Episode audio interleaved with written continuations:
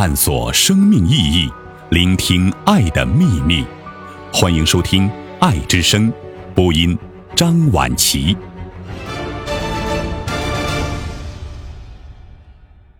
肉眼所见皆为虚妄。蒋勋。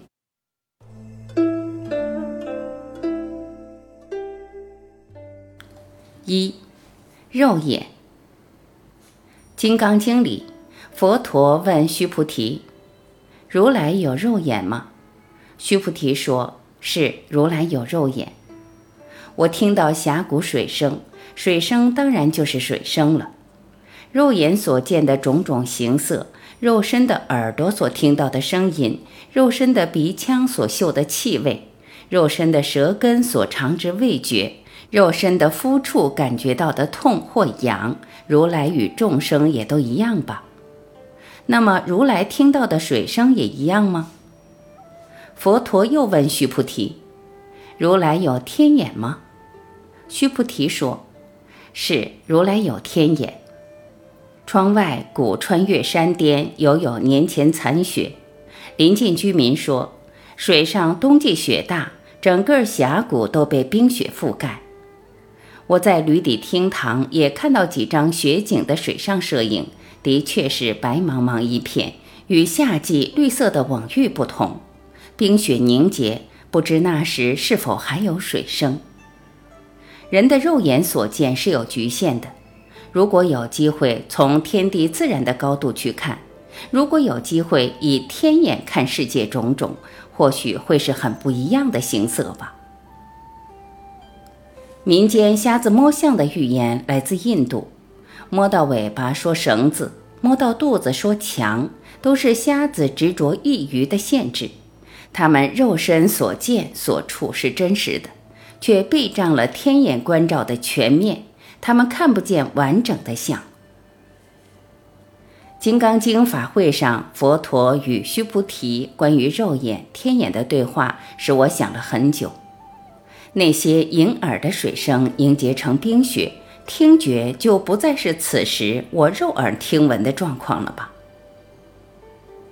大暑前后，晴日清晨，有机会看到峡谷几座山峦间一丝一丝山岚升起，云舒雾卷，哪像是水的另外一种声音？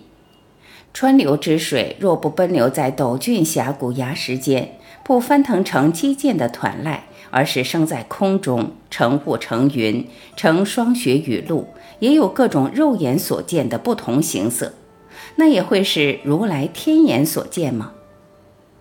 肉眼常有所避障，认定是水，就不能认识云、雾、霜、雪，定义也常就是执着。画家画风景，要先取视角，用手指笔画，画坐标焦点。视角一旦固定，当然就是局限。肉眼见一树，无法见林；肉眼俯瞰山下，就无法仰观山巅，都是执着视角的局限。执着于单一视角，往往就看不到宏观全局。但因为执着，无法检查觉悟到自己的狭隘限制，瞎子就要骂别人错，彼此争吵起来。除非可以从肉眼扩大到天眼。十一世纪的郭熙在《林泉高志集》里提出了平远、高远、深远的多透视点绘画观点，启发了宋代山水画从肉眼升高到天眼的事业。视角受限于点，从视角的执着扩大，视野才有全面关照。宋元最精彩的长卷山水也才因此产生，从单一视点变成全局的浏览。二慧眼，佛陀继续问须菩提：“如来有慧眼吗？”须菩提说：“是，如来有慧眼。”峡谷水声仍然潺源不断，如果水凝结成冰，漂浮如雪。如果水升华成空中云岚变灭，我们肉眼所见，我们天眼所观，是不是也一样都受了限制？慧眼可能是更深一层对色受的透视吗？静坐诵经，觉得潺潺水声像佛说法，有千二百五十人聚，可以是如此一次因缘道场。周末水上来了一些都市游客，也是来避静消暑的吧。想到这两天东京居民多出外度假，应该人少，就又乘车沿立根川向关东去。同一条川，几天前沿江上溯，今日顺水而下，沿路所见风景不同，心境不同。老夫妇不在菜田工作，墓地也空无一人，有点怅然，但当然是自己执着。在东京有煮酒梦二画展，作品不多，有几幅是他为1923年关东大地震赈灾画的条幅。穿着紫灰条纹和服的女子坐在树下，眼神有迷惘怅然。梦二当时大概也无心想画，只是惦记废墟上受灾的众生吧。画展场地就在东京大学对面。顺路就去看了记忆里特别喜爱的几株老银杏，秋天来过，一片金黄，此时扇形叶片也还是葱绿。一位老长辈二战时在东京地大读书，战后回到台湾，他晚年常跟我说起地大正门对街有一个叫 Violet 的小餐厅，只卖咖啡和咖喱饭，学生常窝在店中一天。读书、记事、聊天或听音乐。我意外，这餐厅还在。小小门面，进去吃一盘咖喱饭，喝一杯咖啡，好像对面还坐着二战时青春却忧愁的一个台湾青年没有回去的魂魄。三佛眼，佛陀关于肉眼、天眼。慧眼的问题还没有结束，他继续问须菩提：“如来有法眼吗？”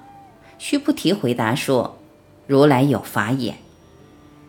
我沿立根川最陡峡的邹访峡谷漫步，如此靠近，水声与岩声都在眼前。生命里有一次这样对话的因果，是因为水上，还是因为《金刚经》？”从肉身的眼睛看到的一切色，从肉身的耳朵听到的一切声，从肉身的鼻腔嗅到的一切香，从肉身的舌根尝到的一切味，从肉身的触觉承受到的一切痛痒爱恨，本质上只是自己心中虚拟的一场场幻象吗？幻象里有这么真实的亲人的拥抱？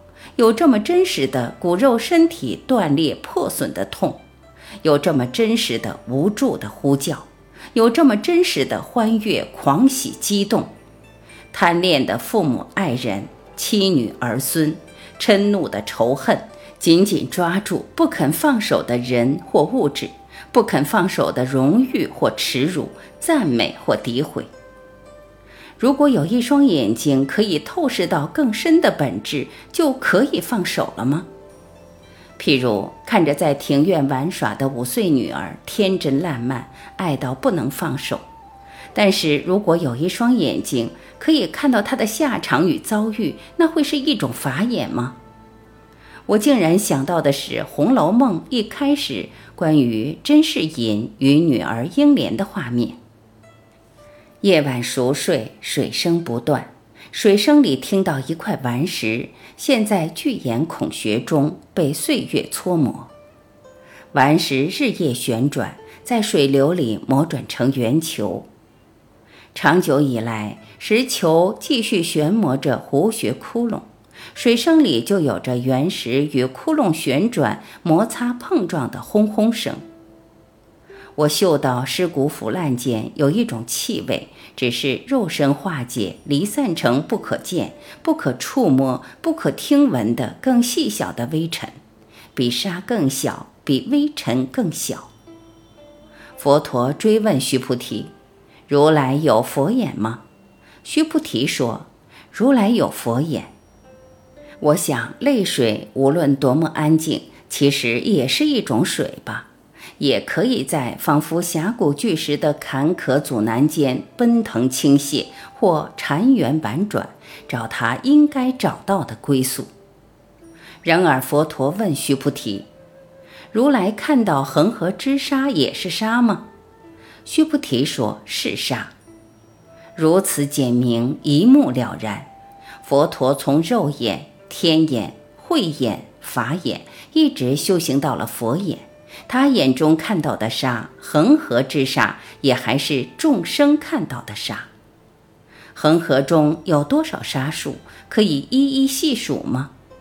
数字计算可以穷极虚空间无数更多河流，更多河流里多如细沙的众生之心吗？清晨静坐诵经，只是听一次水上水声，把佛陀与须菩提的对话复习一遍。过去心不可得，现在心不可得，未来心不可得。